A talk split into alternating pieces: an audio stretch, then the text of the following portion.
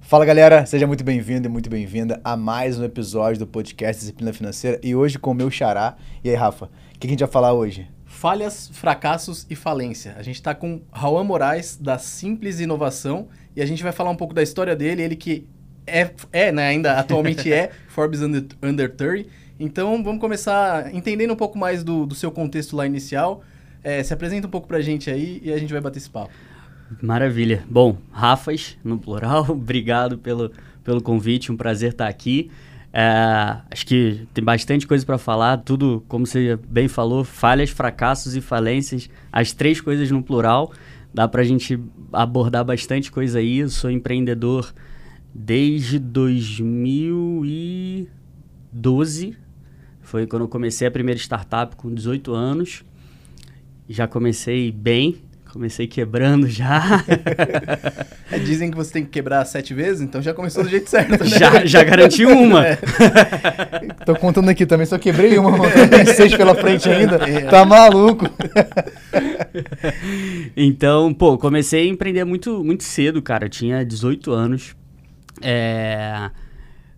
O, assim, é, eu comecei a empreender um pouco por... Porque eu não sabia muito o que eu queria fazer. Então, estava chegando ali a época de vestibular, né? Voltando um pouco antes, ali, 17 anos mais ou menos.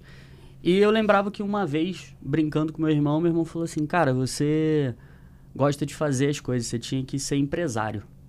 Nem existia a ideia de empreendedor ainda, empresário. E aquilo ficou na minha cabeça. E aí, quando eu fui fazer vestibular, eu não sabia o que fazer, o que fiz todo mundo que não sabe o que fazer faz. Administração. e aí eu fui fazer administração. É minha mãe falou, então você vai ter que fazer a melhor faculdade. Falei, tá bom.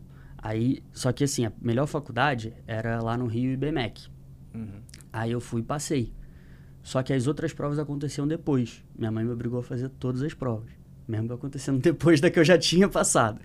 E aí eu passei para Das sete, eu passei para seis faculdades. E aí eu achei que eu era um gênio, né? Falei, caraca, todo mundo fala que o vestibular é difícil, eu passei de seis em sete, estou bem. Aí eu fui fazer intercâmbio, fui pro Canadá. É, comecei a estudar empreendedorismo lá, descobri o que era empreendedorismo lá, porque era um curso de inglês, mas tipo, você escolhia a área que você queria. E aí a área que eu escolhi era business. Então, tipo, uhum. comecei a estudar o que era business plan, uh, um plano de negócios, plano de marketing, tudo isso ali. Aí eu voltei. Chegando na faculdade, encontrei uns amigos que tinham estudado comigo no, no ensino médio. E eles falaram, pô, tem um negócio aqui de empresa júnior. E aí na minha cabeça foi, cara, fui excelente no vestibular. No Canadá eu fui um dos melhores alunos. Esse negócio vai ser moleza. E aí eram três etapas. É, uma, era uma prova, uma dinâmica e uma entrevista. Passei na, na prova, passei na dinâmica, fui para a entrevista achando que era jogo ganho e aí me recusaram. E aí ali foi um primeiro baque que eu tive. Eu falei, porra, peraí. olhava para trás e falava, cara, até aqui foi tudo maravilhoso. Como é que me disseram não. e, e aí, cara, eu comecei a, a, a ver que, tipo, cara, a vida adulta não ia ser tão fácil quanto tinha sido a vida acadêmica ou intercâmbio ou tudo isso. E aí um amigo me incentivou a pedir feedback.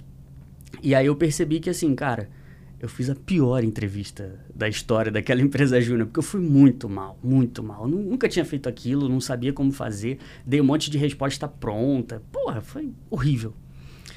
E aí, uh, um professor da época, na época na faculdade, no primeiro período ali ainda, me falou, cara, faz um curso de logística. Ele falou, na verdade, falou, faz um curso na FGV. E aí eu fui buscar, tinha um curso lá de logística. É, e aí eu fiz e ali eu comecei a aprender sobre tecnologia. Entendeu? O que, que era um CRM, um RP, um TMS, um WMS, todas aquelas siglas de tecnologia eu comecei a, a aprender ali. Seis meses depois eu volto no semestre seguinte, abriu de novo o processo seletivo da empresa Júnior, me inscrevi, passei na primeira etapa, na segunda, quando eu chego para a entrevista, o cara abre a porta, olha para mim e fala assim: seis meses depois, né? Eu falei, porra, meu irmão, Maluco eu lembra. só saio dessa sala aprovado agora. Porque aí o sangue veio no olho. Falei, brother, ou eu saio dessa sala ou, ou o cara não sai. e aí eu passei. E esse cara, ele tinha me entrevistado antes, tinha me reprovado, tinha me dado feedback, me aprovou. É, e ele agora era presidente da porque empresa onde você tem diretoria, presidência, ele era o presidente da empresa. E aí ele me aprovou, aí eu entrei, comecei a trabalhar. Dentro da empresa eu fui para a área comercial, que também tinha um processo seletivo lá.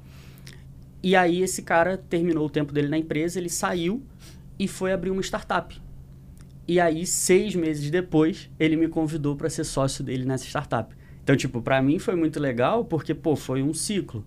Eu, o cara me, me não me aprovou, né? Me uhum. vetou do processo, depois me aprovou e depois me chamou para ser sócio.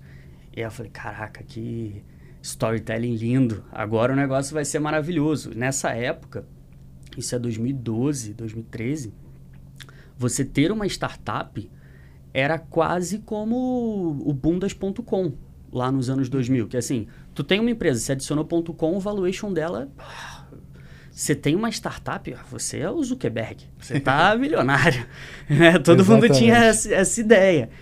E, e aí, cara, o negócio não deu certo, né? A gente pode entrar no, no, no tema a do a gente, é, exatamente, isso para começar para a primeira falha.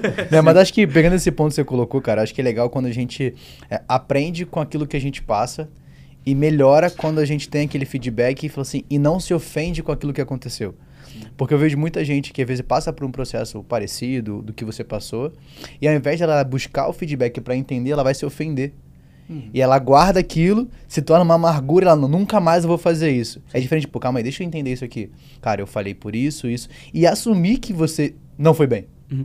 Né? Porque hoje em dia, não, cara, todo mundo hoje só quer mostrar os seus troféus, né? A gente é. conversou sobre isso antes. Porque, cara, a ideia da gente falar sobre esses três principais temas é justamente porque hoje todo mundo só quer mostrar a sua vitória. É. Mas ninguém quer mostrar o processo que foi que passou, tá ligado? E você pegar isso e falar, pô, eu fui lá, conversei com o cara, aprendi, esperei o tempo né? Porque hoje todo mundo quer tudo muito acelerado, né? Sim. Esperou os seis meses, foi lá, fez de novo, e aquilo abriu uma oportunidade agora do negócio, que a gente vai falar o que aconteceu, uhum. mas acho que é muito legal a gente ver toda essa construção e ver que se você permanece, tem a persistência e tem um foco principal, as coisas vão evoluindo, né? Sim, e ainda consegue enxergar um, um valor aí que é o networking, né?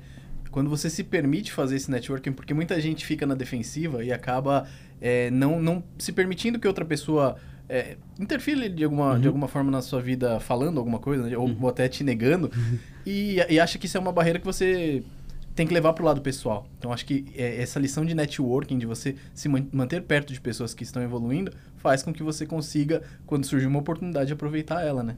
Sim. É, e, e a, a, a, primeira reação, pô, era adolescente. Foi negar, foi falar, não, cara, uhum. essa empresa não é séria. Pô, como é que o cara me veta? Não, eles só contratam os amiguinhos deles. E, tipo, inventar N desculpas, cara. E aí, quando eu recebi o feedback, eu falei, não, cara, a falha é minha, a culpa é minha. E isso foi uma grande lição para mim, porque eu percebi que, assim, se a culpa é do outro, é muito fácil. Mas não tem solução. Uhum. Porque você não pode mudar o outro. Mas se a culpa é tua, você pode mudar. E aí, a partir dali, eu comecei a ver, quando as coisas davam errado, eu falava, cara, o que, que foi culpa minha? O que, que eu posso mudar para próxima coisa? É, o Rafa falou, ele tem que falir sete vezes até dar certo. Eu já devo estar bem próximo desse número. Então, é, é, óbvio, existem coisas que são mercadológicas, né? Que acontecem, que são externas a gente, beleza. Mas existem muitas coisas que a gente consegue reconhecer e falar, não, eu preciso mudar isso aqui. Porque, é, de fato, é muito fácil o caminho de falar, cara, a culpa é do outro ali, é porque o fulano é isso, fulano é aquilo. Isso é um caminho muito fácil, é uma delícia fazer isso. Sim. Mas não te faz evoluir, não te faz crescer, não vai te levar para o próximo passo, para o próximo degrau. Então, é, acho que são duas opções: ou o caminho fácil ou o caminho que te faz evoluir. É, eu, eu adoro estudar a mente humana, né? E isso é uma, uma coisa muito interessante, porque quando você se autorresponsabiliza pela sua vida, e aí independente do que aconteça, que nem você falou, tem coisas que você não consegue controlar, né? Você não consegue controlar é, a política do seu país, o que vai acontecer, uhum. você não consegue é, controlar fatores externos, né? Fatores da natureza. Mas se você se autorresponsabiliza, você vai agir para solucionar qualquer coisa que você tenha que enfrentar. E eu acho que isso no mundo corporativo é o que faz diferença absurda de quem quebra. Claro que não. Uhum. Claro que vai acontecer de quebrar, uhum. mas de quem não se desenvolve, né? Se você pegar a história da pessoa e não só um, um case, de quem não chega no ponto que quer chegar, uhum. para aquele cara que só desistiu na primeira, né? Então acho que isso faz muita diferença. Essa autorresponsabilidade é um. É um é necessário para que a gente consiga evoluir, né? Total. E aí, partindo disso, é, você contou um pouco da história pra gente ali, da, daquele começo. Vocês uhum. entraram no mercado, que era super interessante naquela época, e que depois é, aconteceu fatores é. externos ali, né? Que a gente tá citando. É. Como foi isso daí? É, era a famosa paleteria da época, paleteria mexicana da época, né? Que era 2012 ali, era o boom de compra coletiva.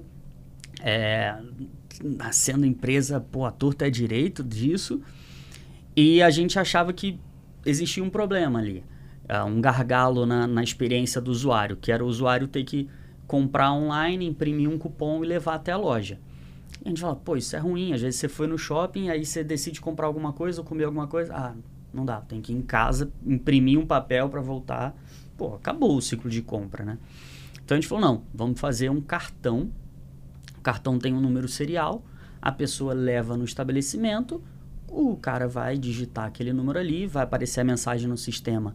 Esse cartão tá válido, a pessoa tem direito ao benefício. Porra, maravilhosa ideia. User experience, é, é client centered, é, pô, todos os termos bonitos estavam aplicados ali. E aí, cara, o que a gente percebeu é, na hora que a gente ia fazendo abordagem para o estabelecimento, pô, e aí a gente vai trazer, e aí, conforme as pessoas consomem, a gente gera uma base de dados de CRM, de perfil de compra e tal. Pô, era um discurso lindo. O cliente, a, o, o estabelecimento se apaixonava por aquilo. Aí a gente falava, ah, e aí vai funcionar simples. O cara te apresenta o cartão, você digita aqui, ele valida no sistema. Ele fala, mas o sistema é como? Ah, o sistema é online. Falo, mas eu não tenho internet na loja. Como assim não tem internet? Não, o sistema de caixa é sistema local. Ué, não existia isso de RP na nuvem, uhum. de frente de caixa na nuvem. Frente de caixa era ali. O cara tinha um servidor gigantesco lá para segurar tudo e ficava tudo ali a operação. E aí a gente não conseguiu fazer o negócio virar, por, entre outros fatores, né? Mas esse é um deles.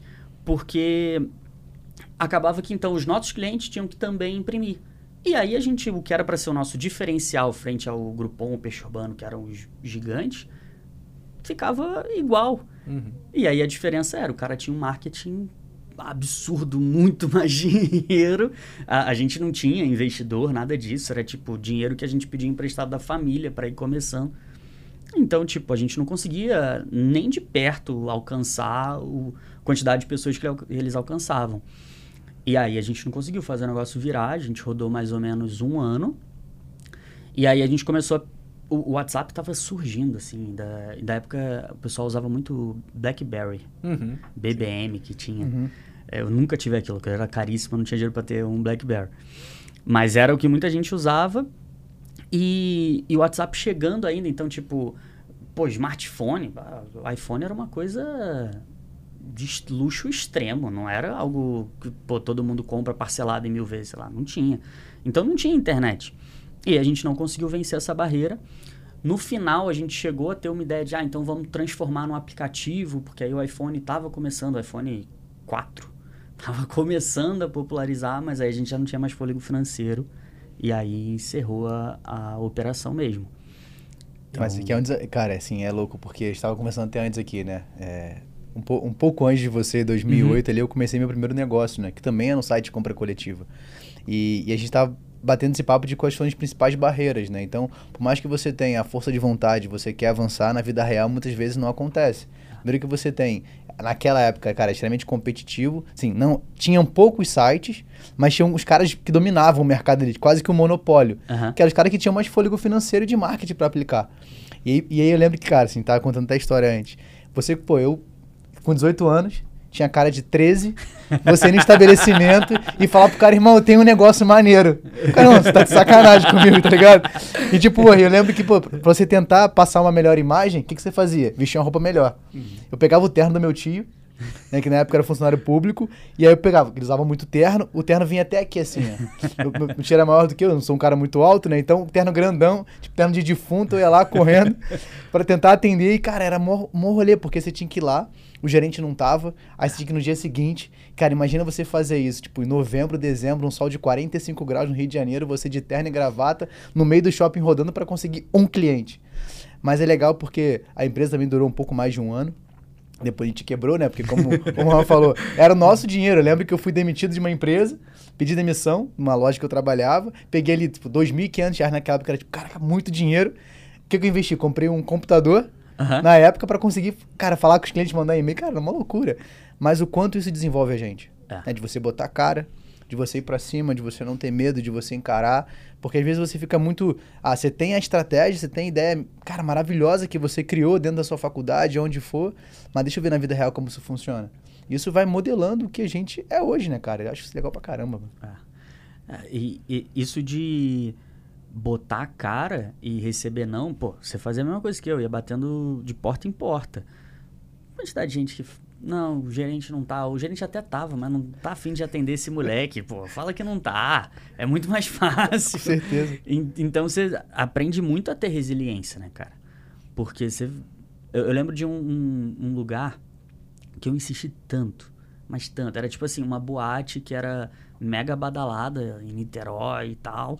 E aí eu falava, cara, pô, esse cara aqui é uma das metas que eu tenho que conseguir, pô. Era no meio de Caraí, que é tipo um dos bairros principais de Niterói. Pô, tem que conseguir esse cara. Eu fiquei. Sim, mas eu ia quase todo dia lá. Ligava quase todo dia. Até que um dia o dono falou assim: Cara, eu tô aqui agora. Você pode vir? Posso. Fui, dei meu jeito, cheguei lá. O cara me levou pro sala dele. Olhou pra mim e falou: Cara, eu só queria te conhecer mesmo. Porque assim, você encheu tanto saco que eu queria ver quem você era. Porque, cara, não é possível. Tipo, você ligou, você mandou mensagem. Você... Beleza, me apresenta o negócio. E aí eu apresentei, fechou. É, O ruim é que logo depois a gente já morreu a empresa. Mas eu lembro que isso foi muito legal, porque ele, ele não é tão mais velho que eu. Mas ele me deu, tipo, um, um feedback muito maneiro. Tipo assim, cara, pô, parabéns pela, pela tua persistência, por você ter...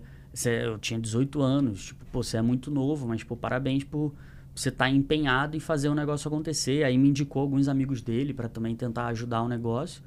Enfim, depois o negócio não, não rolou, mas culpas de outras coisas, né? Mas para mim foi muito legal ter esse feedback na época. Eu falei, pô, acho que pelo menos eu- pode até não dar certo a empresa, mas então eu tô no caminho, eu tô aprendendo, eu tô me esforçando, eu tô tomando porrada e continuando. Então, tipo, pô, legal, é, é- é, foi uma validação de que assim, cara, é isso aí. Pode não dar certo agora, mas é isso aí que você tem que fazer para dar certo. Então, Exato. pra mim e, foi legal. E tudo que a gente falou, assim, se pudesse de alguma forma, né, resumir só essa pequena história até aqui. Cara, o que, quais foram os maiores aprendizados que você teve? A gente citou alguns aqui na Aham. nossa jornada, mas quais foram os principais? Nesse primeiro negócio que você foi lá, botou a cara, foi pra cima. Cara, é, acho que um, um grande aprendizado, que é o que a gente tem hoje até como mantra, assim, na, na Simples, é que a gente fala que pessoas são a tecnologia mais avançada. Porque o meu primeiro negócio quebrou porque não tinha tecnologia móvel, mas tinha tecnologia humana. E eu continuei por causa da tecnologia humana. Então, ah, no frigir dos ovos, seja qual for o negócio que você faz, são pessoas. Então, não importa se é um CNPJ para CNPJ, B2B, B2C, o que for, é, são pessoas ali. Então, acho que essa é a parte mais importante e do, do negócio. Né? A, a Simples completou 10 anos agora, em setembro. Cara, a gente já pivotou, já mudou, já adicionou braço operacional, tirou, fez outro. Hoje a gente está presente em três continentes, então tem mais de 2 mil clientes. Então, tipo, a gente já mudou muita coisa. Mas a gente sempre continuou acreditando nas pessoas. Porque depois que eu quebrei essa primeira empresa, é, eu, eu encontrei com amigos da época de empresa júnior que tinham essa ideia do tipo, você tem uma startup, você tá milionário. E aí eu falei pra eles, falei, cara, não deu, o negócio não funcionou. E aí a gente virou a noite conversando e eu apresentando, falando, pô, o que, que tinha acontecido, por que, que não tinha dado certo e tal. E na manhã seguinte, na madrugada, assim, a gente decidiu abrir uma empresa, que era justamente a Simples. E aquilo pra mim foi transformador. Porque, cara, eu tinha 18, 19 anos, eu achava que eu era a pior pessoa do mundo, porque eu tinha quebrado, então eu era um bosta. E aqueles três amigos terem acreditado em mim e falado, cara, não, a gente vai ser teu sócio, pô, vamos abrir um próximo negócio. Aquilo foi muito forte pra mim. Então eu falo até hoje que assim, cara, eu abri uma empresa e quebrei. Depois eu passei a ter um propósito que é transformar pessoas. E aí hoje pode ser, cara, com a Simples, com a Etática, com o Visual Build, a Idea Lab, enfim, todas as empresas que a gente tem no grupo hoje, o principal são as pessoas. E as pessoas que estão dentro. É, então acho que esse é o maior, maior aprendizado que, que eu tenho, porque é o que me fez superar os, os desafios. Então é, é, você ter pessoas ao teu redor para te ajudar na. Porque, cara, vai dar problema. Uhum. Né? Pode falar palavrão? À vontade. Vai dar merda. então, tipo, cara, se você não tiver pessoas ali com você para remar junto, não adianta. Então, independente do qual negócio que você tem, o que, que você quer fazer, qual é teu sonho, cara, a, as pessoas são o, fundamental para você atingir qualquer coisa. Sim, é até legal você falar sobre isso, porque ser lobo solitário até pode te proporcionar é, chegar num ponto diferente uhum. da sua vida, né? Principalmente se, se, sei lá, a pessoa é CLT e está limitada profissionalmente falando e ela consegue um caminho para fazer, seja via renda extra, ou uhum. seja, é, um negócio, mas vai chegar um ponto que essa limitação vai te travar e você não consegue dar outro passo. Então, Sim. de fato, né, você ter pessoas do lado faz toda a diferença.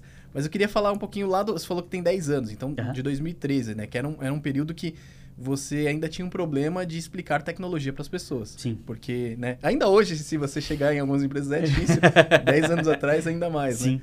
E como foi essa barreira para vocês lá no começo? E de onde veio né, a ideia de trabalhar com isso depois de ter, de ter saído do mercado que... Porque eu entendo, né, o, o Peixe Urbano, o Grupão, eles fomentaram um, modelo de negócio no Brasil que todo mundo queria ter. Sim.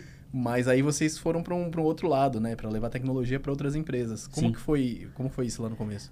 Rafa, uh, esses três amigos, eles eram de uma empresa júnior também, então, tipo, quando eu entrei lá na, na, na empresa Júnior, o IBMEC tinha a unidade centro.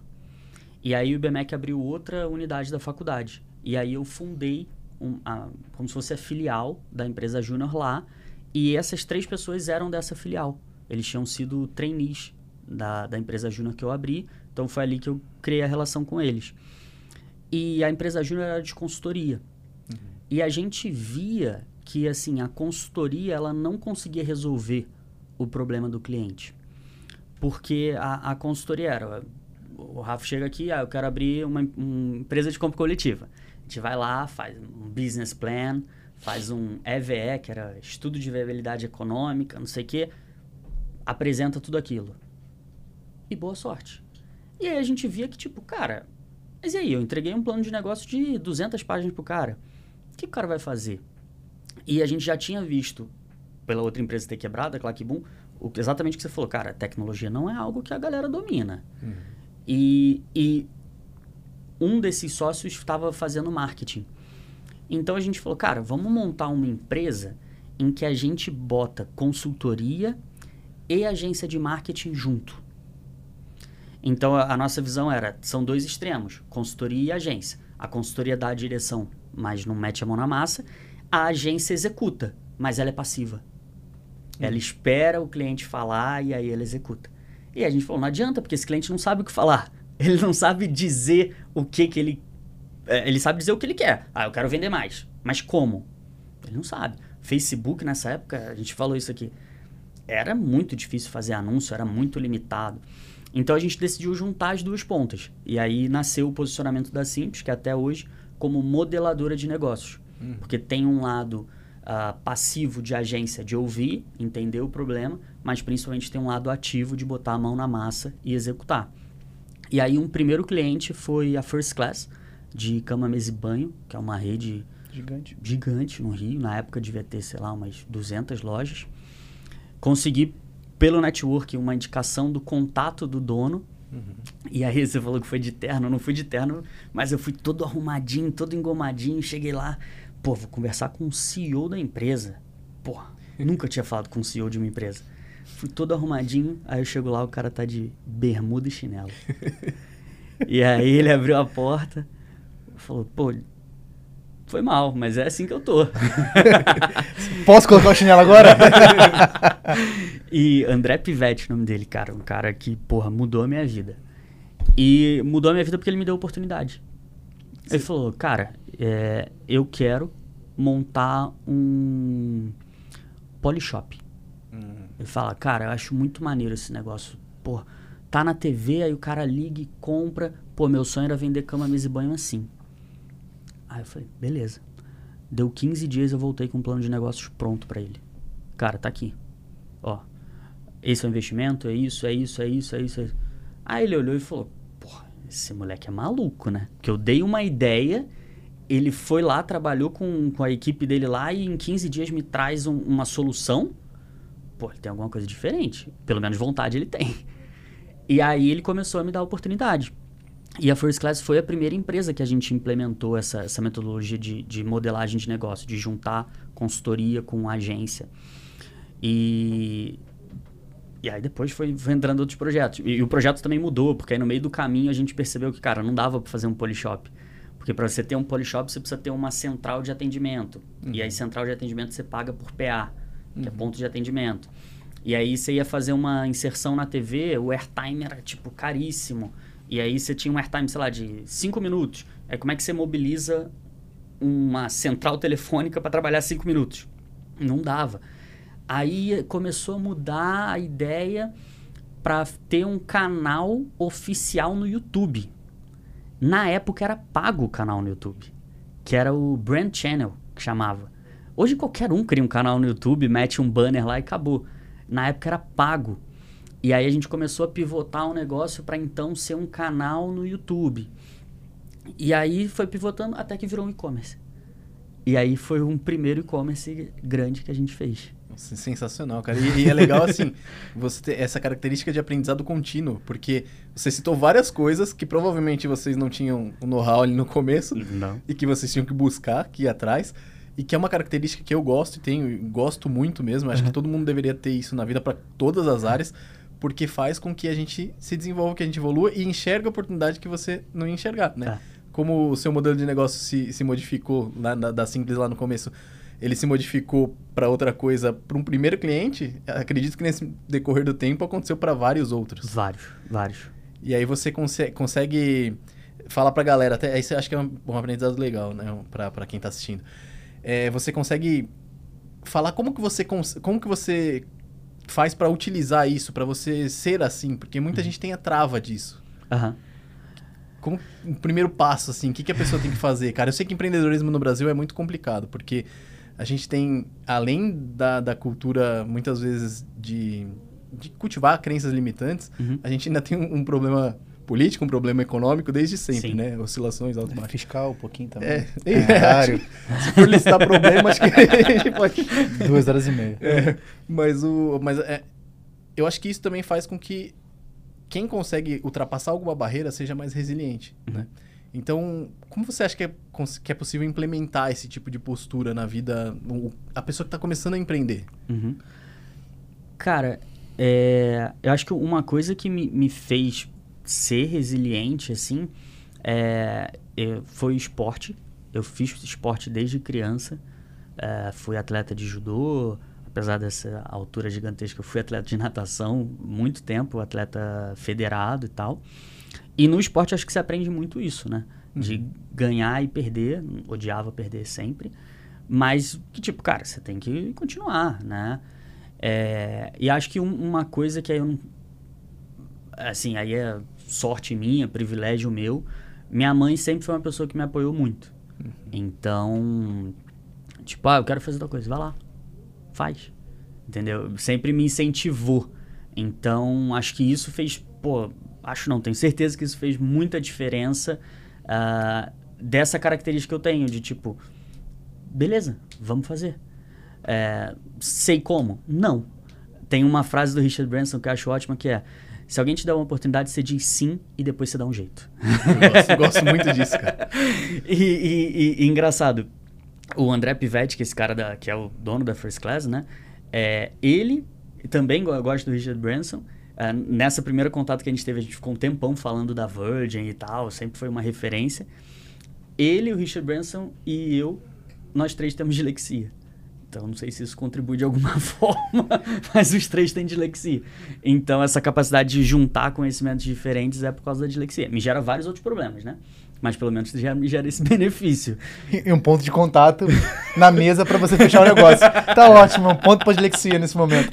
É, mas, é, mas é legal, cara, assim, a gente... Eu gosto muito de a gente estar tá falando no WhatsApp antes de começar o podcast, antes de a gente vir para cá, de de tudo que a gente pode tirar de aprendizado e trazer para a vida real, sabe? Uhum. E isso que o Rafa falou, da gente justamente, eu pego um processo, cara, eu não sei como fazer, mas eu assumo que eu não sei, E eu falava, beleza, me dá 15 dias, né? Então, cara, eu trabalho com consultorias e mentorias. Então, assim, eu não vou saber exatamente todos os casos ou resolver todos os problemas do meu cliente. Uhum. Então, tem diferentes clientes, desde o cara que está endividado até o cara que, cara, tem alguns milhões para investir. E eu tenho que saber me adaptar a cada realidade para cada momento. Então, o cara vem com um problema que eu tenho que, primeiro, ter um, um ouvir bem a história dele, entender aquela situação e falar assim, cara, hoje eu não sei como você vai resolver. Mas me dá 24 horas, às vezes, dependendo do caso, me dá dois dias aqui, cara, que eu vou virar aqueles dois dias para tentar achar a melhor solução para ele. Sim. Então, acho que esse é um ponto de não travar. Eu acho que a trava, e aí é uma opinião pessoal, a trava, ela muitas vezes vem pelo medo de você dizer que você não sabe. Uhum. Então, às vezes as pessoas têm dificuldade de falar, pô, cara, isso aqui eu não sei. Mas eu vou aprender.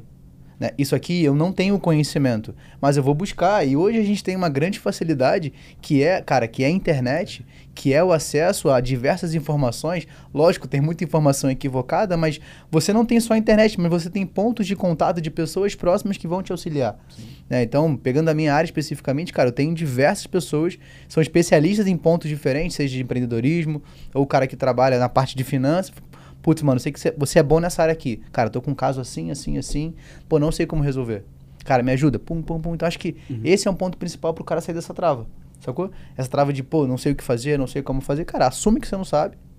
Mas você vai buscar aquele conhecimento, você não vai parar aí, sacou? É até uma lição legal, e aí eu passei por isso. Desde 2018 eu trabalho é, em casa, né? Então, ah. antes da pandemia eu já, já tinha aquela experiência de estar em casa que a galera falou, nossa, não aguento mais ficar aqui.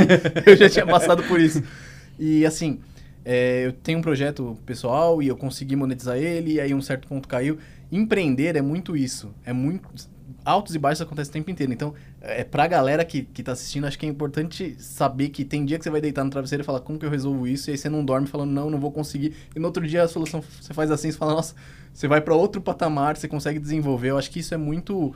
É, é inerente do empreendedorismo mesmo, Sim. né? Acho que faz parte do, do, da veia empreendedora. Então, você tem que criar isso em você, porque senão você vai estar ansioso sempre. Então você vai gerar um problema até de saúde, né? De ansiedade, de, de você toda hora estar tá preocupado com alguma coisa, né? Então, acho que dito isso também é importante é, identificar é, que você precisa criar ali um, uma um mecanismo de segurança para você, seja Sim. um caixa, se você tem uma empresa, né? Ou seja, quem recorrer. Eu gosto muito de falar, tem um mentor, por exemplo. Porque às vezes é o cara que vai te dar a luz naquele momento em que você, sei lá, se vê perdido, né? Uhum. Hoje em dia você tem a internet que você pode procurar, às vezes, num vídeo no YouTube, é, é, pode ser o seu mentor naquele momento, mas é bom você ter uma pessoa. E no seu caminho, você chegou a ter isso? Você passou por esse, sim. Por esse processo? Como sim, foi? Sim, é... O, o, André Pivetti, da, da, First Class, foi um grande mentor de, de varejo para mim. Uhum. Então, aprendi muita coisa, muita coisa com ele. Não que eu saiba muito, mas muita coisa do, do pouco que eu sei, eu aprendi com ele. Uh, eu tive um, um, mentor que foi até quem fez a ponte, que é o, o, o Jânio, que ele é, é, Eu vou falar isso, tem gente que tem preconceito, mas ele é coach. Uhum. Tem gente que gosta, tem gente que não gosta. Mas ele não é um coach de palco. É um cara que realmente veio do mundo dos negócios. Não é um cara que fez um curso de um fim de semana e ganhou um certificado. É um cara que realmente uh, trabalhou muito e virou coach antes de coach virar moda. E aí, quando eu estava quebrando essa primeira empresa, uh, de novo networking, um cara que tinha entrado na empresa júnior também comentou comigo: pô, cara, tem um cara lá que eu faço coach com ele, não sei o quê, se quiser, passa contato. E aí eu peguei o contato e esse cara me ajudou muito a fazer essa transição uh, do cara, eu sou um bosta, eu tu fali com 19 anos e para o resto da minha vida você é um falido, pra, não, pô, tem outras oportunidades aqui, a vida não acabou. Pô, a vida tá muito longe de acabar. e então ter esse cara próximo de mim, é um cara que é formado em psicologia, é coach, é, me ajudou muito, assim, de, de amadurecer e, e prosperar, assim. É, eu lembro que às vezes eu falo, cara, acho que eu vou jogar tudo pro alto, pô, eu tenho 19 anos, tô aqui quebrando a cabeça, pô, meus amigos estão indo pra festa. Aí ele falava, calma, agora eles estão indo, mas depois você vai poder fazer coisa que eles não podem. Então calma, é um processo. E isso me, me fez ver, tipo assim, cara, beleza, eu tenho aonde chegar, eu tô abrindo mão de várias coisas, fazendo vários sacrifícios agora, mas que lá na frente vai ser positivo. Então, pô, concordo totalmente, assim, ter uh, essa, esse auxílio ali nesse momento foi, foi muito importante.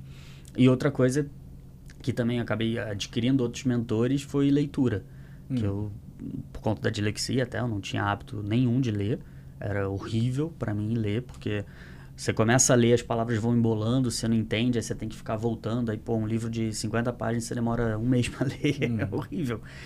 E aí eu fui aprendendo a como vencer isso. Então, tipo, é uma coisa que eu aprendi com meu avô, que também foi um grande mentor para mim. É, todo final do livro ele escreve as iniciais dele e a data que ele terminou de ler. E como eu sou competitivo, eu queria ter a minha inicial, a minha, a minha inicial e a data que eu terminei, que eu venci aquele livro. E aí, aí eu consegui começar a ler. Porque aí eu ficava, cara, eu tenho que escrever no final do livro a minha inicial, mas eu não vou roubar, então eu tenho que ler tudo. E aí com isso eu comecei a, a ler e aí aprendi, pô, muitas coisas com vários livros aí, que é, pô, o cara viveu a vida inteira dele, resume ali num livro, você pode pô, poupar vários erros, várias falhas, se você consumir aquilo ali, né? Então, é, esse é um mentor bom. E o legal é que você pode, ao mesmo tempo em que está lendo, né? Porque você vai demorar um, uma janela de tempo às vezes para ler, aplicar aquilo no seu dia a dia, né? Em qualquer área. Eu acho que isso é muito Sim. relevante, porque muita gente lê, mas não aplica. É. Né? Não sei o quanto isso foi importante na sua empresa ali, mas com certeza você passou por aprendizados que você fala, não, vamos pôr pra... Você é um cara que eu percebo que você fala, vamos pôr para jogo, né, cara? Muita gente não põe e fica, é, como fala, obesidade mental. Mental, é acaba acumulando, é até pior, porque aí você fica sem saber para onde ir, né? Ah. Mas falando da, da Simples, cara, uhum. Vocês chegaram a, a, ter algum investimento no começo é, de, de, investidor anjo, alguma coisa assim? Uhum. Porque teve uma época no Brasil que teve um boom de investidor anjo, né? Uhum. E aí vocês participaram de rodada, alguma coisa? Não, foi na raça? Foi... Nada, cara. Quando a gente abriu a Simples, eu tava sem dinheiro nenhum, né? Porque eu tinha. Todo dinheiro que eu tinha pego emprestado da família eu tinha perdido. Uhum. E aí eu não tinha cara de pau de pedir mais.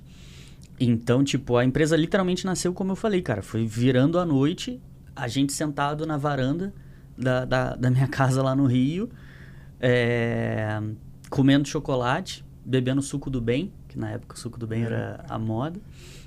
É, suco do bem com Smirnoff. E aí tendo ideias ali. E aí eu cheguei para esse mentor, pro, pro Jânio, falei, pô, tô pensando em fazer um negócio assim. Aí ele falou, pô, legal. Aí me apresentou o esse primeiro contato pro, pro André da First Class. E o negócio foi andando. Então, tipo, foi totalmente o primeiro projeto que começou a bancar. Aí, o primeiro projeto, a gente conseguiu alugar uma sala num coworking.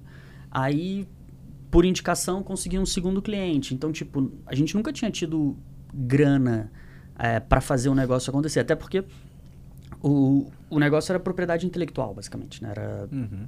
pensar a estratégia, não, não tinha nada físico. É...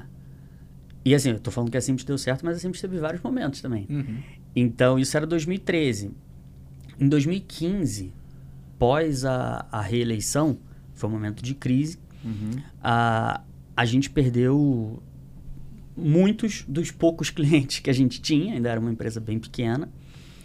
É, a, nessa altura, dos quatro sócios, dois já tinham saído do negócio, só tinha eu e mais um.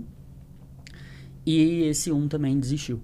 Falou que o negócio não, não ia dar certo. E, e aí eu falei, caraca, agora eu já tenho 21 anos, 22 mais ou menos, e eu vou quebrar de novo. Tipo, porra, será que eu não aprendi ainda? E aí a gente foi fazer conta ali, acertar as coisas e tal.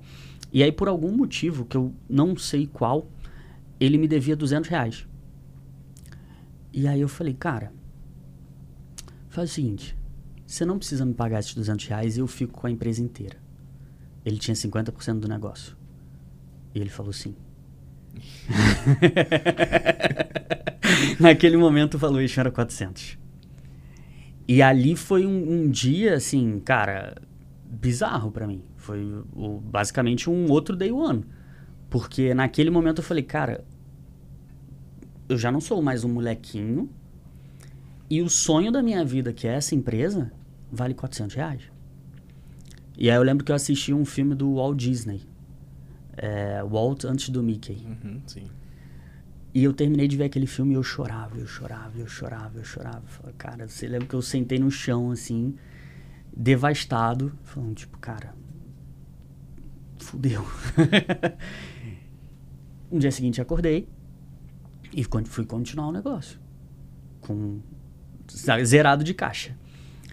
E aí fui de novo buscar mais um cliente, mais outro trabalhinho de formiguinha, até que consegui uma parceria com uma agência que tinha uma equipe. Eles, exatamente assim, eles eram uma agência só passiva, recebia demanda. E eu já fazia parte ativa, porque eu já sabia criar a estratégia.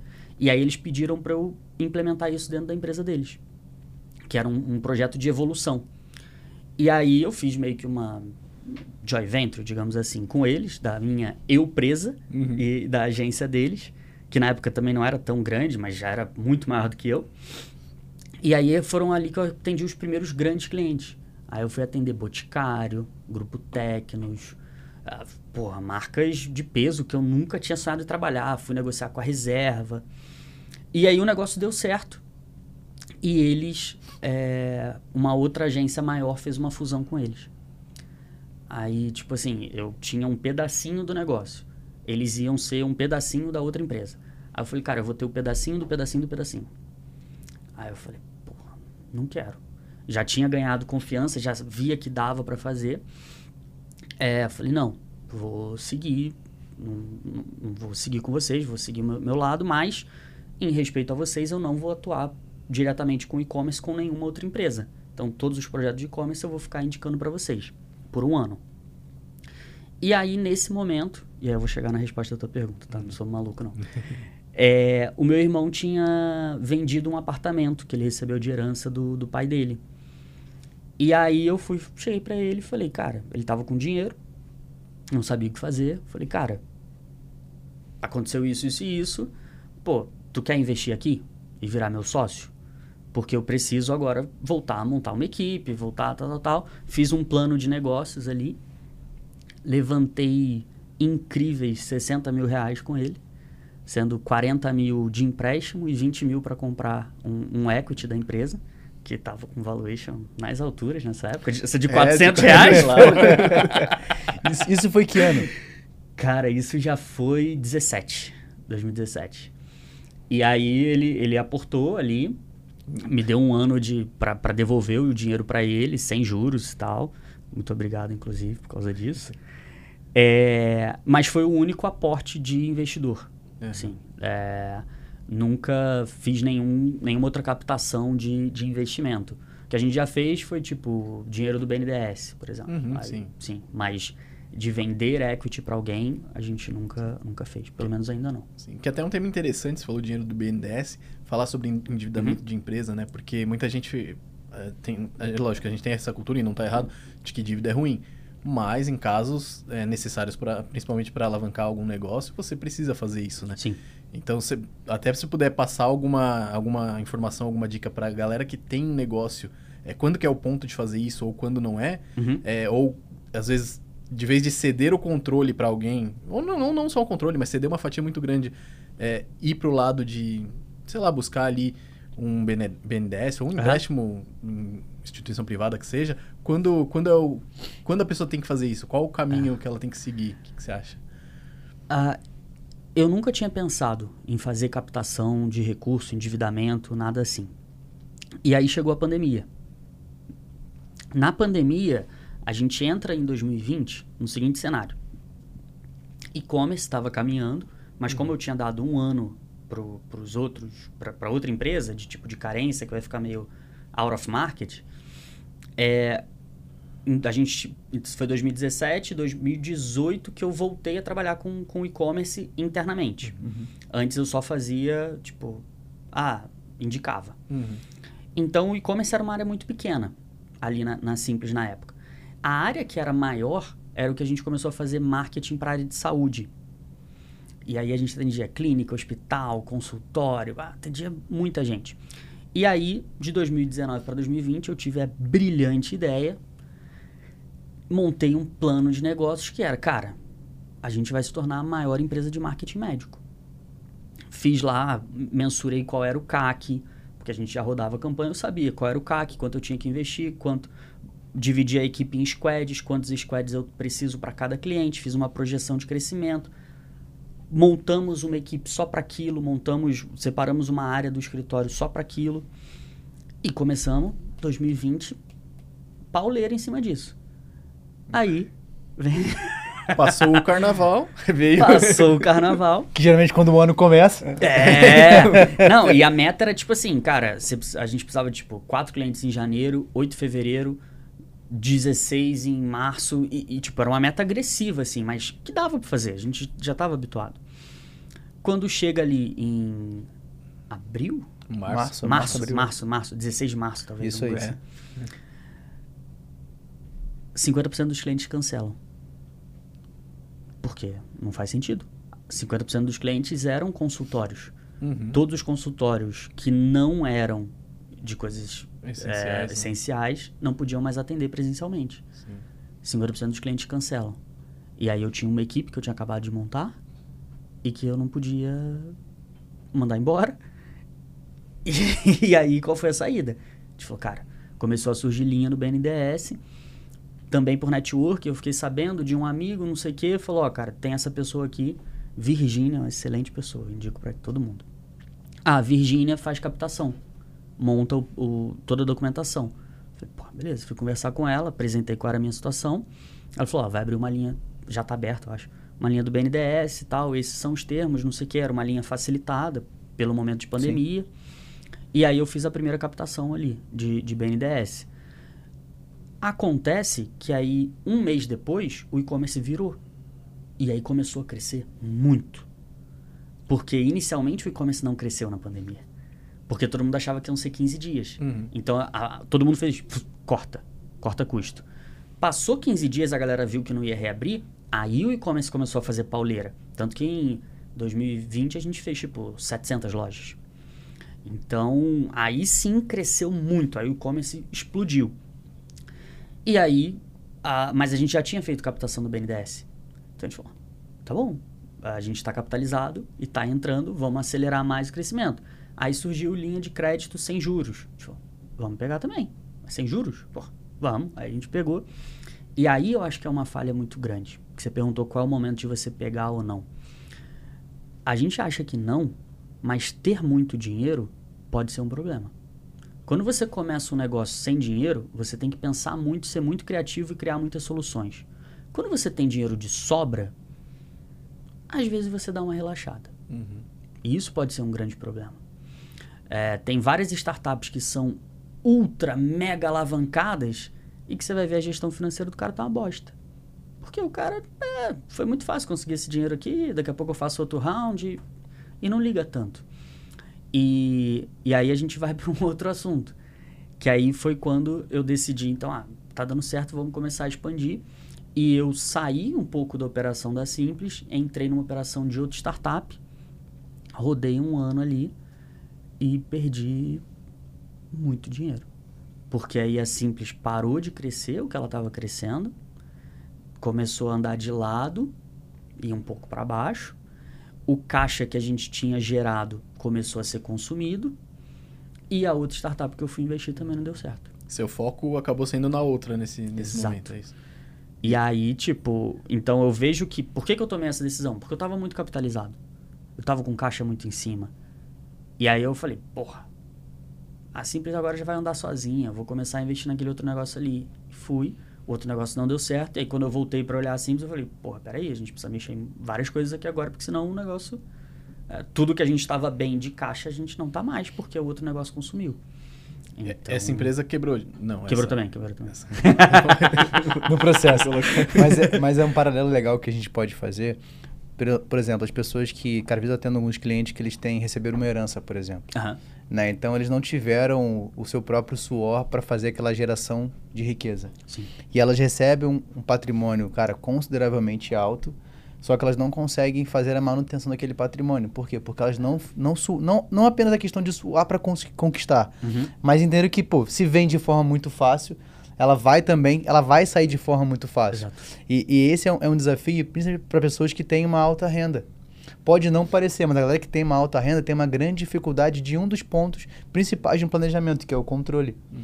Então, por quê? Pô, ah, cara, eu tenho um caixa legal, eu vou, não vou manter um bom planejamento, vou manter um bom controle, porque eu sei que no mês seguinte, independente da área que ela atua, vai vir novamente. Cara, mas quando você para para olhar, fala assim, olha o quanto de patrimônio poderia ter acumulado, uhum. ou quanto mais organizado, porque em algum metador de barriga vai chegar. Sim. Uma hora vai dar ruim. Né? A gente se prepara, pro, a gente pensa de forma positiva, mas tem que se preparar para o momento ruim que pode acontecer. Sim. Quem imaginava uma crise sanitária? Ninguém imaginava isso. Né? Então, mas isso vai acontecer. Se a gente pega os ciclos econômicos, a cada 7, 8 anos acontece uma nova crise. Sim. Que inevitavelmente alguém vai passar por esse processo. Agora, aí vem a pergunta, né, para quem está assistindo e até para a gente mesmo: o quanto você está se preparando para a próxima crise? Porque ela vai acontecer. Sim. Eu só não sei exatamente quando, mas ela vai acontecer. Agora, o quanto a sua empresa, o seu caixa, a sua vida está preparada para isso. Então é muito importante a gente ter essa, essa gestão e, para mim, cara, o coração do, do, de uma empresa é o financeiro. Talvez algumas pessoas podem achar que é o comercial, lógico, tem que vender. Cara, mas o financeiro é o coração. Porque o que faz é a manutenção. Você Sim. pensa, a Simples tem 10 anos. Né? Quantas vezes uh, o financeiro não foi o que segurou ou o que soltou? Ou que teve que olhar com atenção ali, sabe? Com certeza. Eu acho que esse é um ponto que a galera às vezes deixa passar e a gente pega nos últimos 3, 4 anos, cara, com a, a gente pega com muitos investimentos acontecendo, uma taxa de juros no Brasil muito baixa, porque você falou do seu irmão em 2017. Uhum. 17, você tinha uma taxa de juros ali em torno de 14%. Cara, seu irmão é um anjo, porque ele falou, mano, não é sim, possível. Sim. Ele poderia deixar na Selic ali tranquilo, de boa, e falou, eu vou emprestar correndo um alto risco sim. e não vou cobrar uns juros. Então, assim, porque ele poderia deixar de forma muito mais facilitada. E quando você vê uma Selic, a, antes da pandemia, ele é 2%, 2,5%, 3%, você fala, cara, aí sim você tem um, uma veia empreendedora funcionando muito mais, porque os é. riscos são diferentes e o potencial de ganho também. E sabe uma coisa? Quando eu peguei, fiz a captação no BNDES, o risco era. O, o juros era 2%. E estava caindo. Mas eu pago o BNDES hoje a 12%. Exato. Isso é uma parada punk também. Sim, pô. Sim. Porque aí teve que. Porra, quando você fez o planejamento lá, lancei no fluxo de caixa, a BNDES são são contratos de 60 meses. Isso.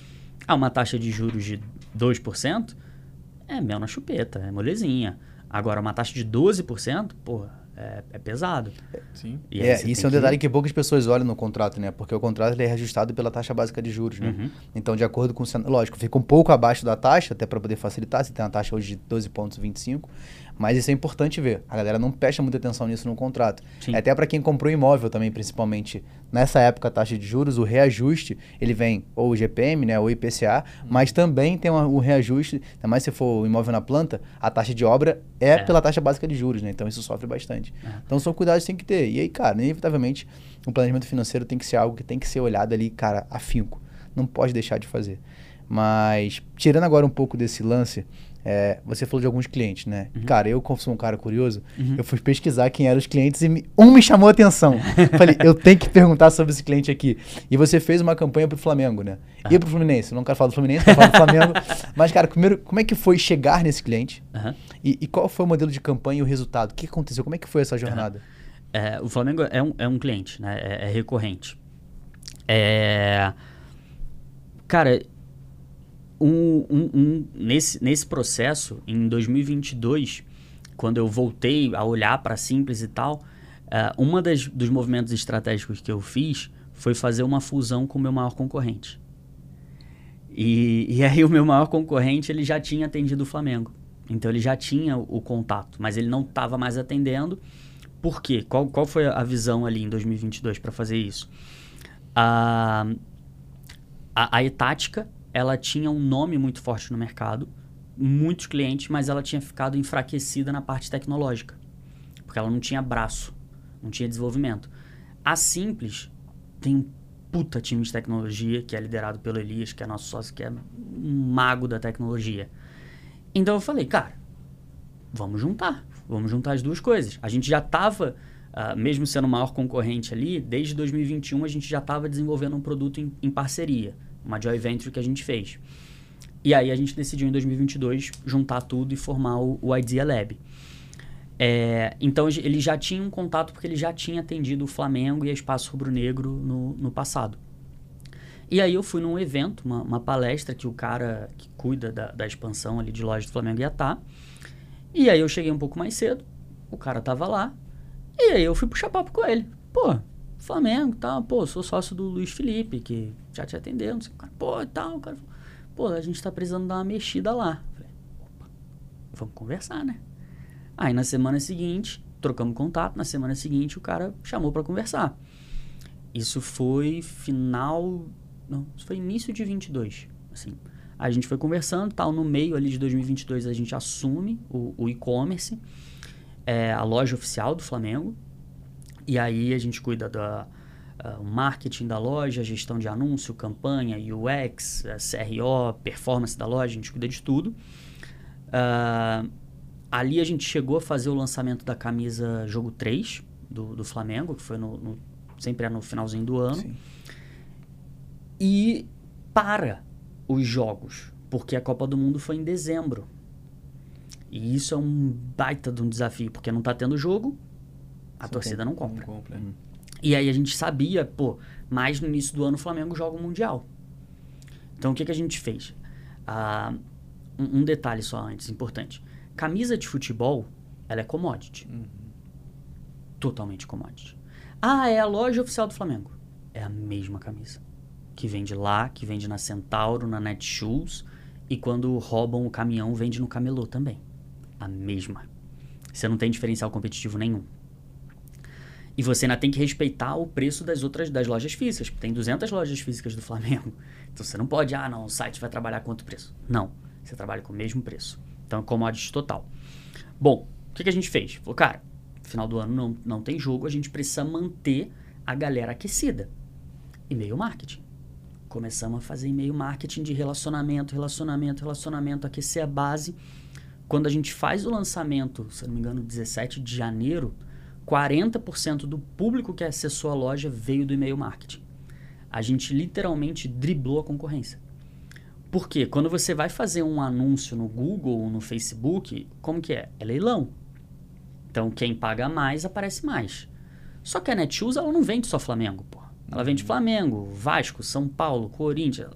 Então ela tem muito mais dinheiro do que a loja oficial do Flamengo, porque ela ganha em cima de todos os clubes. Então não dava para competir financeiramente com eles. Então a gente falou, cara, vamos criar um canal de relacionamento direto, e-mail marketing. E aí, e-mail marketing a gente fortaleceu a base, 40% dos acessos vieram do e-mail marketing na hora do lançamento. E aí, cara, maior lançamento da história de uma camisa de futebol na América Latina alguns milhões em 24 horas. E aí o clube falou, porra, muito bom, né? E aí depois a gente vai e assume, uh, começa a, a, a, pegar outros projetos por conta desse, desse sucesso. Aí lançou a, a Jogo 2, lançou há pouco tempo, sei lá, deve ter um mês, lançou a camisa 3, né? Que é aquela uhum. toda preta. Sim. E foi dando certo que a gente pegou o Fluminense também. e aí fez agora, semana passada, não sei quando isso vai ao ar mas há pouco tempo, vou dizer assim. Lançamos a camisa Outubro Rosa, do Fluminense, também foi um sucesso de venda. E agora vai lançar a, a Jogo 3 também do, do Fluminense na próxima semana. E eu acredito a sua felicidade em ver o Fluminense para a final da Libertadores. Porra, com assim, certeza. Fala aqui, tio. Pô, com certeza. Germán Cano é um anjo na minha vida. Ai, caramba.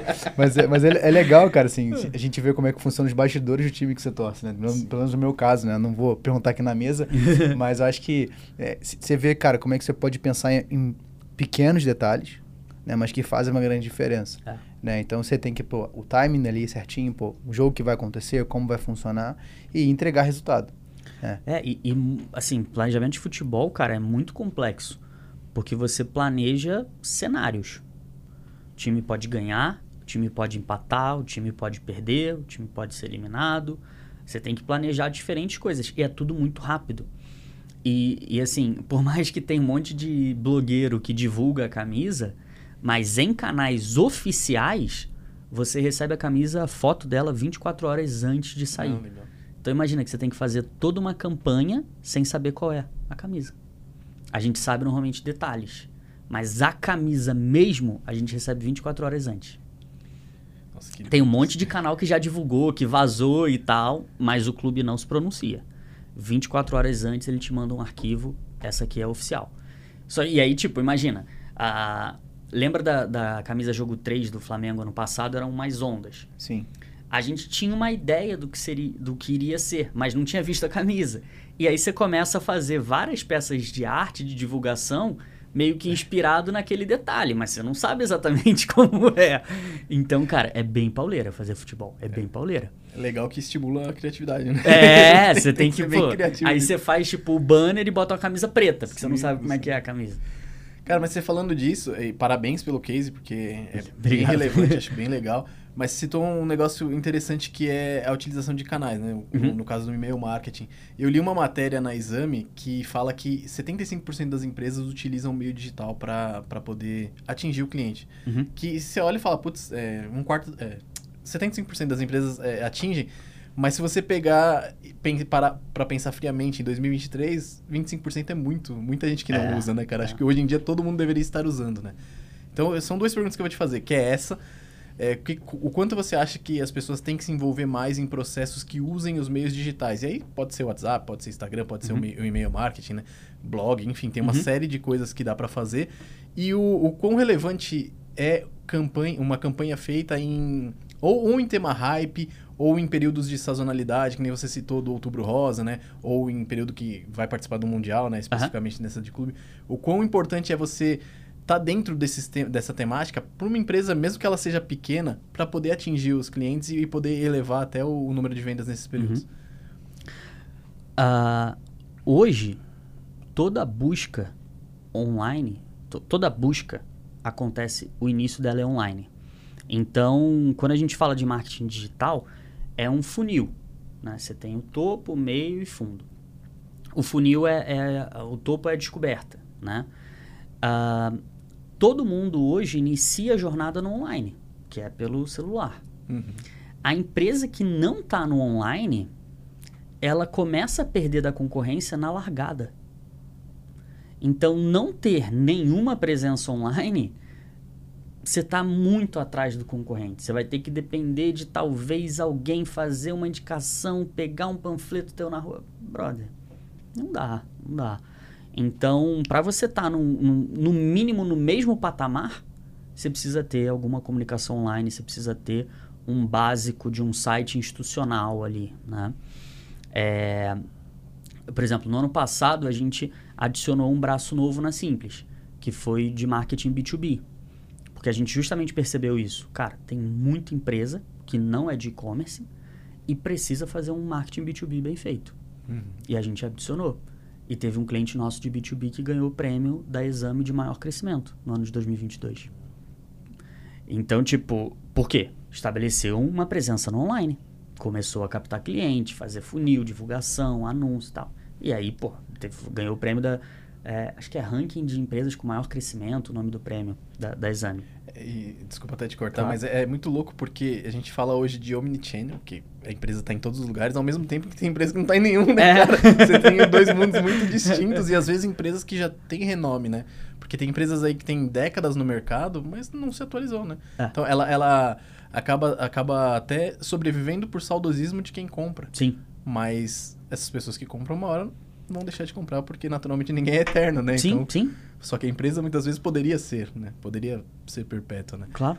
E, e- e essa questão da- do cara, ah, ele é muito conhecido, aí ele não tá no online. Pô, ele tá perdendo espaço, porque é o que você falou, o público não vai, vai parar de lembrar dele. Hoje a média de idade que mais compra no e-commerce é 33 anos. Ah, existe todo um processo para você colocar pessoas mais velhas, fazer uma inclusão, e que são os 50 a mais, e comprarem e tudo mais. Mas a massa é a galera mais nova Hum. que vai ser o futuro, que, que já é. ah, isso é uma coisa muito louca comportamentalmente hoje, que é a galera mais nova, ela não tem poder aquisitivo para comprar, mas ela tem um poder de influência muito grande. Então ela influencia o consumo para cima, consumo dos pais, dos avós. Então essa galera tá no digital. Se você não gera uma presença, um relacionamento com essa galera, ela não vai influenciar a você ser, ser um produto consumível, né? Então, isso para o varejo é péssimo. Para o B2B, aí, beleza, o cara ali não, não vai falar, pai, contrata tal empresa, não vai fazer isso. Mas o B2B inicia a busca também no online, né? No Google. O Google, 90% da, é a página inicial de 90% das pessoas. Uhum. E, e outra coisa, o brasileiro ele tem um hábito de compra que ele interage até oito vezes com a marca antes de comprar. Então, antigamente a gente tinha uma linha reta. Ah, quero comprar um, um, sei lá, uma camisa. Eu vou no shopping, eu vou rodar todas as lojas, vou escolher e vou comprar. Hoje, quero comprar. Eu vou entrar no Google, depois eu vou no Pinterest, depois eu vou no Instagram, eu vou perguntar para um amigo meu, eu vou fazer não sei o quê. Uma volta até realizar a compra, né? não é mais linear. Então, se a empresa não tem presença em todos esses canais, ela perde. Que é a questão. Ela está perdendo no topo a largada, ela perde a consideração e ela vai perder o fundo. Então, é muito dinheiro que você deixa na mesa por não estar presente no, no digital. É, eu acho que as pessoas elas consomem, elas compram por confiança também, né? Por relacionamento com essa marca. Até é engraçado, outro dia eu comprei um livro que, que, eu, que eu quero ler, tava com a minha esposa na livraria. E é uma livraria que eu não tenho relacionamento nenhum, né? Uhum. Tava lá. Aí eu peguei o livro e falei, ah, deixa eu só ver aqui. Aí na Amazon tava, tava sei lá, 15 reais mais barato. Ah, compra aqui, vai chegar amanhã, É. sabe? Eu comprei, eu comprei de dentro da livraria, Aham, porque já tá né, ali cadastrado, comprei de dentro da livraria. Chegou no outro dia e eu vi o livro lá, porque, de fato, esse relacionamento faz diferença. Quando você tem um relacionamento bem feito, você até aceita pagar um pouco mais para aquela empresa, porque você identifica algum valor que ela gera para você, né? Uhum. Eu acho que é, é muito relevante isso. Eu comprei um kit de caneta da Bic que eu vou fazer um conteúdo no, no meu Instagram. Só comprei pra isso, cara. Depois vou, vou até dar pra minha filha é um kit de caneta colorido. Que é um kit de caneta colorido e atrás dele tem um QR Code, se eu não me engano, ou um- é, acho que é um QR Code, que te leva pra um site que fala sobre psicologia das cores. Que Falei, legal. olha que genial. Porque você entrega um valor pro, pra quem tá consumindo e Uhum. não só, putz, tá aqui, ó, vendo minhas canetas. Sim. E eu, e eu acho que, assim, é muito relevante a, galera pensar dessa forma quando vai fazer um projeto no digital.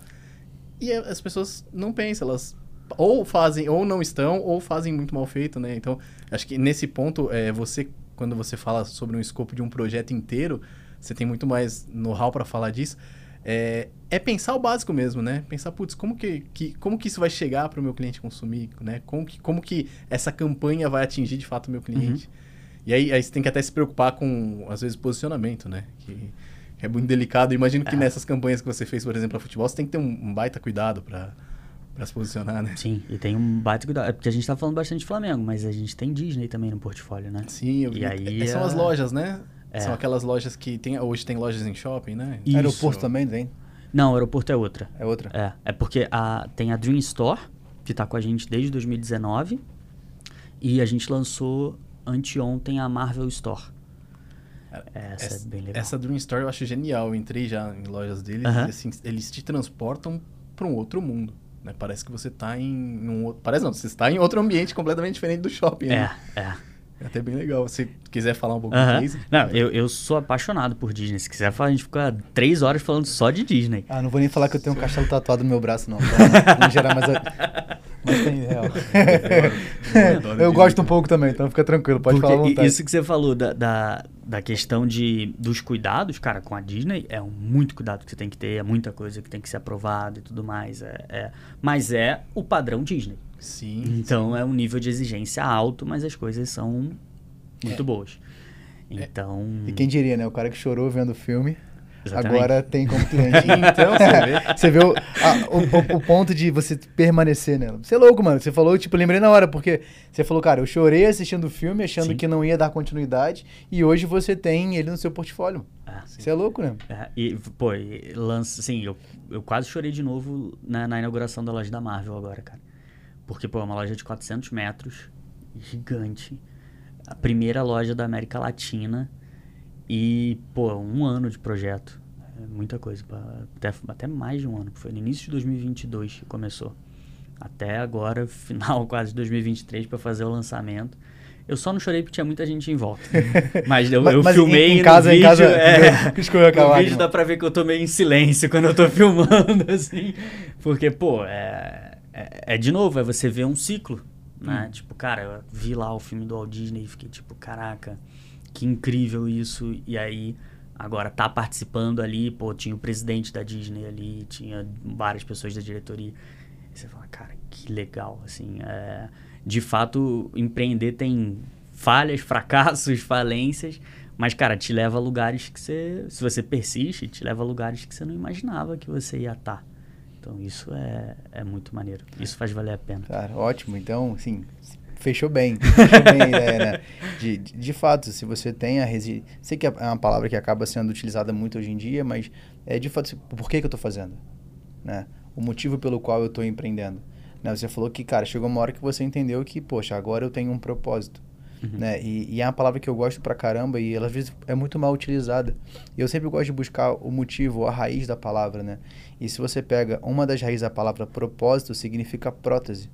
Então significa eu sou apoio para aqueles que não têm apoio, tá ligado? Então, cara, se você tem um propósito, não está relacionado só a você, está uhum. relacionado às pessoas que estão ao seu redor. Então, isso para mim é muito forte, porque a partir do momento que você tem um negócio, que ele tem um propósito, aonde você vai ser a prótese ou o suporte daquela pessoa, cara, todos ao seu redor vão conseguir também usufruir daquilo que você está construindo. Então, não é sobre uma mentalidade de represa, não estou retendo para mim, uhum. e sim uma mentalidade de rio, aonde você vai caminhando, as pessoas ao redor também vão por aquele propósito, prosperando automaticamente, tá ligado? Sim. Então acho que isso é muito legal e, cara, obrigado pela sua participação. Uhum. A gente sempre gosta de fechar o nosso podcast com duas coisas, né? E uma é a indicação de um livro, né? A gente sempre tenta motivar a galera a ler. Né? Como você falou, cara, não é um cara que você não tinha o hábito de ler e forçou. Uhum. Eu também, cara, comecei lendo Sherlock Holmes porque eu falei, pô, é alguma coisa legal aqui, eu vou conseguir continuar. e aquilo foi me dando gás para hoje conseguir ter um pouco mais desse hábito. Então a gente quer fomentar isso pra galera. A gente está construindo nossa biblioteca.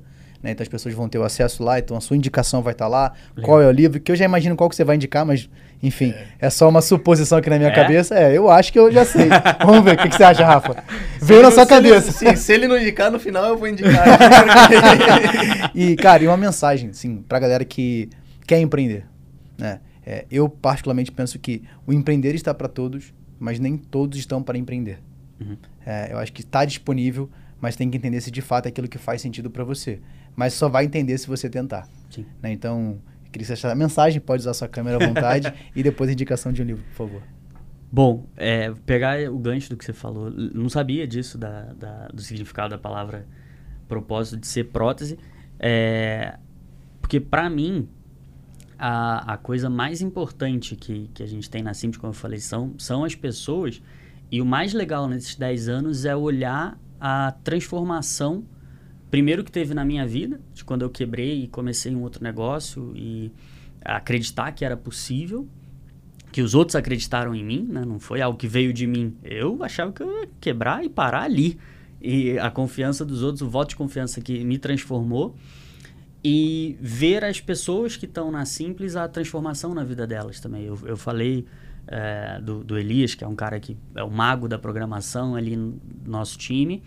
Ele é um cara que entrou como subestagiário na empresa. Ele, na época, não conseguia, por conta do horário, fazer a carga horária de estágio completa e tal. E a, a, a, Dani, que hoje também é nossa sócia, falou: não, vamos dar uma oportunidade pro cara. Então, e o cara chegava às seis da manhã para conseguir fazer o horário todo dele. Não tinha ninguém no escritório, ele ficava sentado na escada do prédio esperando. E, pô, é um cara que veio da comunidade, tem uma realidade de vida totalmente diferente da minha, de base de, de vida, assim. E é um cara que me ensina muito, que eu aprendi muito com ele. E ver esse cara hoje realizando os sonhos dele, pra mim, vai tipo assim, cara, valeu a pena. Então, tipo, ver o cara hoje, pô, comprou um apartamento, não tá mais na favela, viaja pra Europa, proporciona coisas para a família dele, isso você fala, cara, isso é foda. Isso vale a pena empreender. Porque aí você vê o impacto positivo que você está gerando nas pessoas. Hoje eu, não, não luto para simples continuar crescendo por mim. É porque tem uma galera ali que depende disso hoje. Tem uma galera ali que sustenta a família, que conseguiu fazer faculdade, conseguiu pô, comprar coisas boas para a família, conseguiu prosperar por meio daquilo ali. Então, achei muito legal o que você falou, porque é, encaixa muito com o que a gente vive no, no no dia a dia, assim, né? E de livro, uh, tô curioso qual que vocês estão achando que eu vou falar. Eu tenho dois livros. Pode ser dois? Fica à vontade. Tá bom. Um livro, para mim, cara, um dos melhores livros que eu já li, que chama O Lado Difícil das Situações Difíceis, do Ben Horowitz, que é o cara que a empresa dele chegou a valer centavos e ele vendeu por bilhão para HP. Para mim, sobre empreendedorismo, aquela ali é a bíblia do empreendedorismo, porque o cara mostra assim, cara, você vai levar porrada, porrada, porrada. Mas se você sobreviver, se você aguentar, né, a história do rock, ninguém bate mais forte do que a vida. Então, não interessa quão forte você bate de volta, e sim o quanto você consegue levar de pancada e continuar. Então, para mim, esse livro é, é, muito, muito bom. Assim, quando eu li a primeira vez, pô, abriu a minha cabeça. E o outro, pegando um pouco de gancho de financeiro, para também não falar que eu fugi tanto, é Receita Previsível. Que é um livro também que, assim, cara, uh, mudou a minha forma de, de pensar, uh, de estruturar. A Simples hoje, todas as, as nossas empresas, o foco é receita recorrente. Então a gente não foca em tipo implementar um projeto tal. Não, o cliente ele entra numa pista de evolução, é um, então é muito mais saudável para a gente, para ele também. Então todos os negócios a gente faz com base em receita recorrente.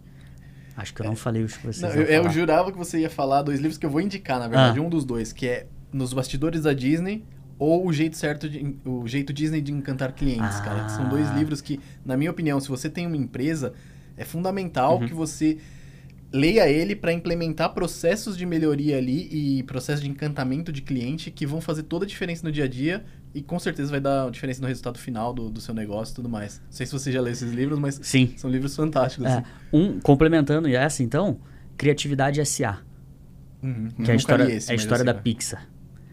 Cara, é muito maneiro esse livro porque te dá uma outra visão do Jobs. Porque o Jobs foi um dos fundadores da Pixar, Sim. né? É e, pô, você vê o filme do Jobs, ele é tipo é um cara escroto, não sei o quê. Uhum. Talvez ele até fosse um pouco. Sim. Mas mostra um outro lado dele, muito mais humano ali e tal. Cara, é um livro sensacional. É o Eric. Não, qual é o nome dele? Ah, esqueci o nome do autor, que é o CEO da, da Pixar. É, e mostra, tipo, como o, o Steve Jobs foi importante na revolução que a Pixar fez em desenhos e em tudo mais, assim, de tecnologia e tal. Então, pô, é um filme muito maneiro. Um, um filme, um livro. um livro muito maneiro. Criatividade S.A. Cara, então a gente pediu uma indicação, saiu com cinco. cinco. é, sensacional, sensacional. Juros compostos. É, exatamente. exatamente. Galera, Ramon, obrigado pela participação, um cara. Prazer, Foi gente. bate-papo sensacional. Acho que a gente fomentar essa ideia do empreendedorismo, mas na vida real, sabe? Então, falar, cara, isso aqui, o que aconteceu, rolou, da onde foi, para onde saiu. Então, queria agradecer você que tá até aqui, conosco até aqui. Cara, não esquece de curtir, comentar, compartilhar tá? Manda no grupo da família, manda pra galera que quer entender sobre isso. Rafa, mais algum recado pra galera? Não, agradecer o Raul, já tá, agora já tá, tá íntimo. Pode né? chamar de Raul já. o Raul, obrigado aí pelo papo, foi bem, acho que bem relevante para quem tá consumindo. Acho que a galera se, se pegar lições daqui, implementar no, nos negócios, com certeza vai ter resultado. Então, quero te agradecer aí pela presença. E é isso. E é isso. Galera, ó, não esquece, curte, comenta, compartilha. Tamo junto. Até o próximo episódio. Valeu. Fui. Valeu, gente.